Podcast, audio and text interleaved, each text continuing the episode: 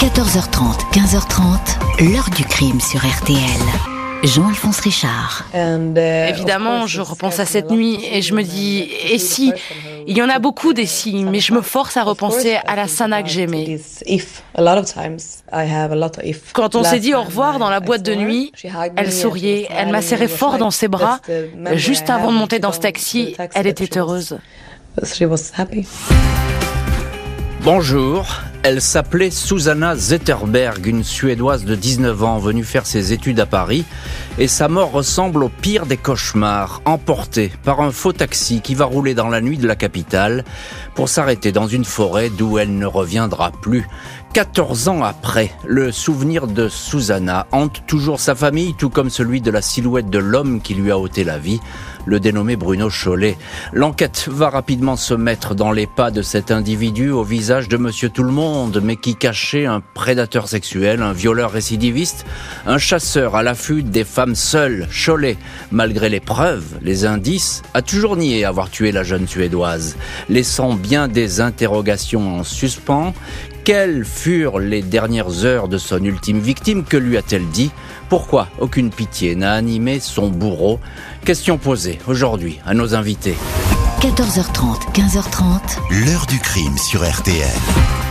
Aujourd'hui, dans l'heure du crime, retour sur l'affaire Susanna Zetterberg. Au printemps 2008, cette jeune Suédoise disparaît brutalement après une soirée de fête en discothèque. Plus aucune nouvelle, elle est injoignable, on sait qu'elle a pris un taxi, mais qui donc pouvait être au volant? Samedi 19 avril 2008 au matin, une femme se présente au commissariat du 18e arrondissement de Paris pour y signaler une disparition. Celle de Susanna Zetterberg, 19 ans, une étudiante suédoise à qui elle loue un studio au numéro 14 de la rue de Trétaigne. Si la logeuse est si inquiète, c'est que Susanna devait travailler ce matin dans un coffee shop dans un grand magasin de Paris. Elle ne s'y est pas présentée. Des copines suédoises qu'elle hébergeait pour quelques jours ne l'ont pas retrouvée au petit matin quand elles sont rentrées à l'appartement. Elles avaient pourtant passé une bonne partie de la soirée ensemble à la Scala, une discothèque de la rue de Rivoli au cœur de la capitale. Susanna avait quitté la boîte de nuit avant les autres, vers 5 heures du matin. Sa copine Elena l'a appelée. Elle lui a dit qu'elle prenait un taxi pour rentrer. Elle était ni inquiète ni troublée, même si elle a ajouté que le taxi en question était, selon elle, bizarre.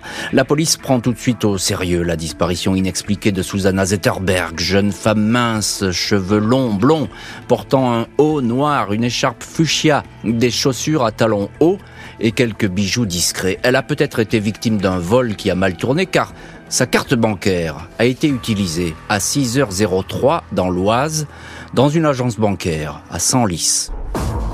Samedi, 12h15, environ 7 heures après la disparition, une promeneuse choquée signale aux gendarmes la présence d'un cadavre en forêt de Chantilly, en bordure d'un chemin forestier, non loin du carrefour du Mail, entre Saint-Lys et Chantilly. Le corps repose sur le ventre en partie carbonisé, les jambes légèrement repliées, les mains attachées dans le dos avec des menottes que l'on peut acheter dans des sex shops. Trois étuis vides de carabines 20 de long rifles sont abandonnés. Le légiste relève que la victime présente un gros hématome sur le front, mais ce n'est pas cette blessure qui a été fatale. Elle a reçu un coup dans la région du cœur avec un instrument qui pourrait être un pic à glace, puis elle a été touchée par quatre balles, trois derrière l'oreille droite à bout touchant, une quatrième à l'arrière du crâne, à cause de la crémation. Impossible de savoir si la malheureuse a subi des violences sexuelles.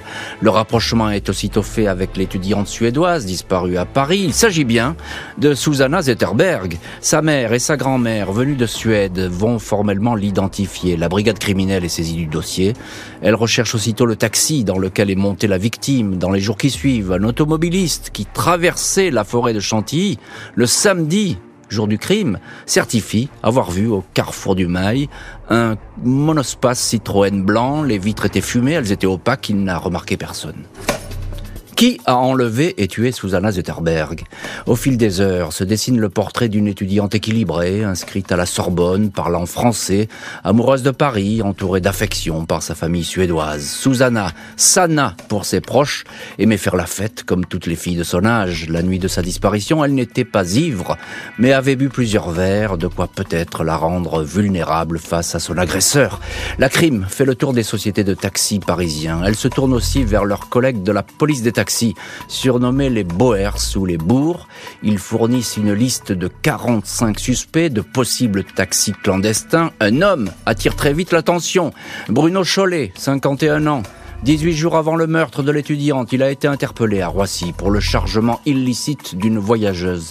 Il a surtout de lourds antécédents judiciaires, pas moins de deux viols en 83, dont celui d'une petite fille de 12 ans pour lesquels il avait écopé de 18 ans de prison. L'une de ces agressions s'était produite à l'époque en forêt de Chantilly. Une témoin, Émilie, dit avoir été embarquée par un taxi suspect une semaine avant le crime. Le chauffeur lui avait fait des propositions salaces. Il ne voulait pas s'arrêter. Elle était descendue en marche. Il avait un monospace blanc. Tout mène donc à ce Bruno Cholet. La police va se rapprocher peu à peu de ce suspect qui apparaît comme un solitaire et elle va finir par l'interpeller. 24 avril 2008, cinq jours après la mort de Susanna Zetterberg, 40 enquêteurs sont mobilisés. La brigade de recherche et d'intervention, la BRI, est spécialement missionnée pour suivre les moindres faits et gestes du dénommé Bruno Chollet. Il n'a pas été simple de le retrouver, mais désormais, il est sous surveillance. La police sait que la nuit du crime, son téléphone était éteint. Il n'a été rallumé que quelques heures plus tard et a borné à l'adresse d'un autre de l'avenue de Clichy à Paris. Il a bien pris une chambre dans cet établissement. 25 avril, en début d'après-midi, la BRI suit discrètement le monospace blanc conduit par Bruno Chollet. Il achète une pelle dans un magasin de bricolage, puis se rend en début d'après-midi au bois de Boulogne, où il va passer du temps à gratter le sol dans un bosquet. L'intéressé restera totalement évasif sur cette halte. 15h34, Bruno Chollet est interpellé au volant de son véhicule. Il ne montre aucune résistance. Il est placé en garde à vue. Cholet est interrogé en premier lieu sur les housses de siège neuves qui équipent le monospace. Il dit les avoir changées pour ne pas s'attirer les foudres de celui qui lui loue le véhicule. Elles avaient des trous de cigarettes.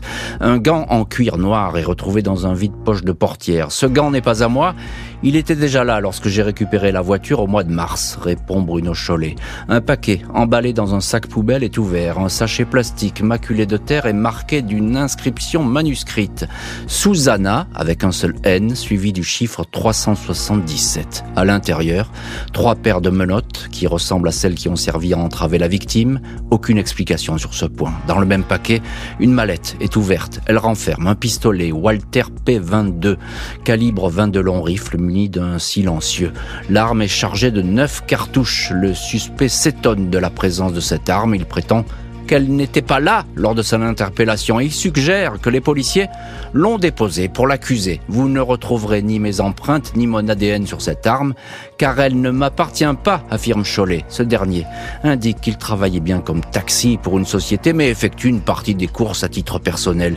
On lui présente la photo de Susanna Zetterberg. Il dit n'avoir aucun souvenir de l'avoir prise dans son taxi. 27 avril, Bruno Cholet est mis en examen pour enlèvement, séquestration, meurtre. Il nie les faits ses antécédents, le mode opératoire de ses précédents viols, le fait qu'il ressemble à l'homme filmé en train d'essayer de retirer de l'argent avec la carte de la victime, tout cela nous a mis sur sa piste, indique alors le numéro 2 de la PJ de Paris, Jean-Jacques Herlem. Les expertises indiquent que le pistolet saisi est bien l'arme du crime, la balistique est formelle.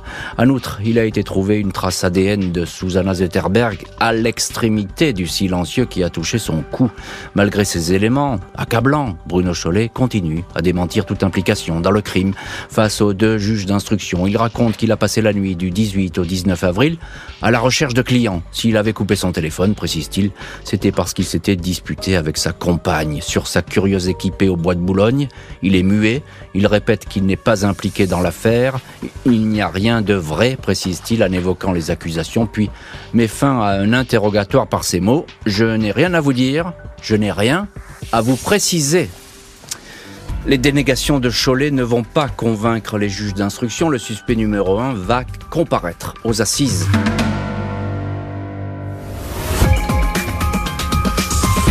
L'important, s'il est condamné, c'est prouver que c'est lui. Je ne peux jamais, jamais, jamais le pardonner. J'ai vraiment besoin de savoir. Pour moi, il n'est pas humain. C'est comme le mal, c'est pas comme une personne. Mardi 4 septembre 2012, Bruno Chollet, 55 ans, silhouette rondouillarde, petites lunettes, cheveux bruns coiffés à la va-vite, visage fermé, prend place dans le box des accusés de la cour d'assises de Paris. Il ne va pas y rester longtemps, il est aussitôt pris de nausées et fait un malaise. Une nuit d'hospitalisation, un coup de chaud, dit-il. D'emblée, à la reprise du procès, il affirme qu'il n'a tué personne. Il raconte son passé de délinquant. Ma scolarisation s'est faite en prison, dit-il. Sa vieille mère, malade, a écrit à la présidente de la cour. Bruno se laisse entraîner facilement. Ne soyez pas trop dur avec lui. Au fil des audiences, l'accusé n'en démord pas. Il accuse les policiers d'avoir monté un dossier de toutes pièces, car il a refusé d'être un indique. Les enquêteurs avance des preuves accablantes, comme les menottes retrouvées dans le monospace, identiques à celles entravant les poignets de la victime. C'est pas mes menottes, j'ai pas de menottes. Ou encore la vidéosurveillance qui montre un homme lui ressemblant comme deux gouttes d'eau devant l'agence bancaire où la carte de la victime a été utilisée. Ce n'est pas moi, affirme-t-il. Trois jeunes femmes qui sont montées dans son taxi disent avoir eu la peur de leur vie. Elena, 30 ans, s'était retrouvée coincée dans la voiture de Cholet. Je me suis dit que j'allais finir dans une cave, raconte-t-elle. Elle décrit les gants du chauffeur et un pic à glace sur le siège. J'ai laissé une boule de cheveux dans le véhicule. Je me suis dit que même si j'étais morte, ça servirait peut-être à le rattraper.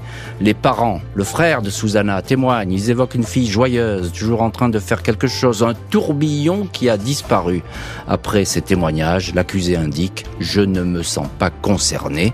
14 septembre, Bruno Chollet est condamné à la perpétuité assorti d'une peine de 22 ans. « Je veux que vous sachiez que vous avez condamné un innocent », dit-il. Assis sur ses certitudes, Bruno Chollet ne veut pas en rester là, il fait appel. 13 mai 2014, Bruno Chollet, cheveux poivre sel coupé ras, fait face au juge et juré de la cour d'assises d'appel de la Seine-et-Marne à Melun.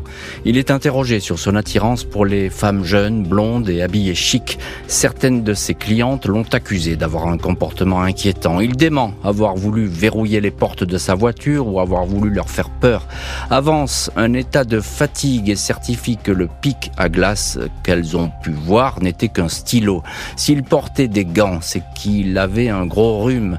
Quand je suis avec une femme qui physiquement m'intéresse et avec qui je peux avoir mes chances, oui, il m'arrive de rouler plus doucement pour voir s'il y a une ouverture, admet-il. Bruno Chollet s'en tient toujours à la thèse du coup monté par les policiers. Ils auraient fabriqué de fausses preuves.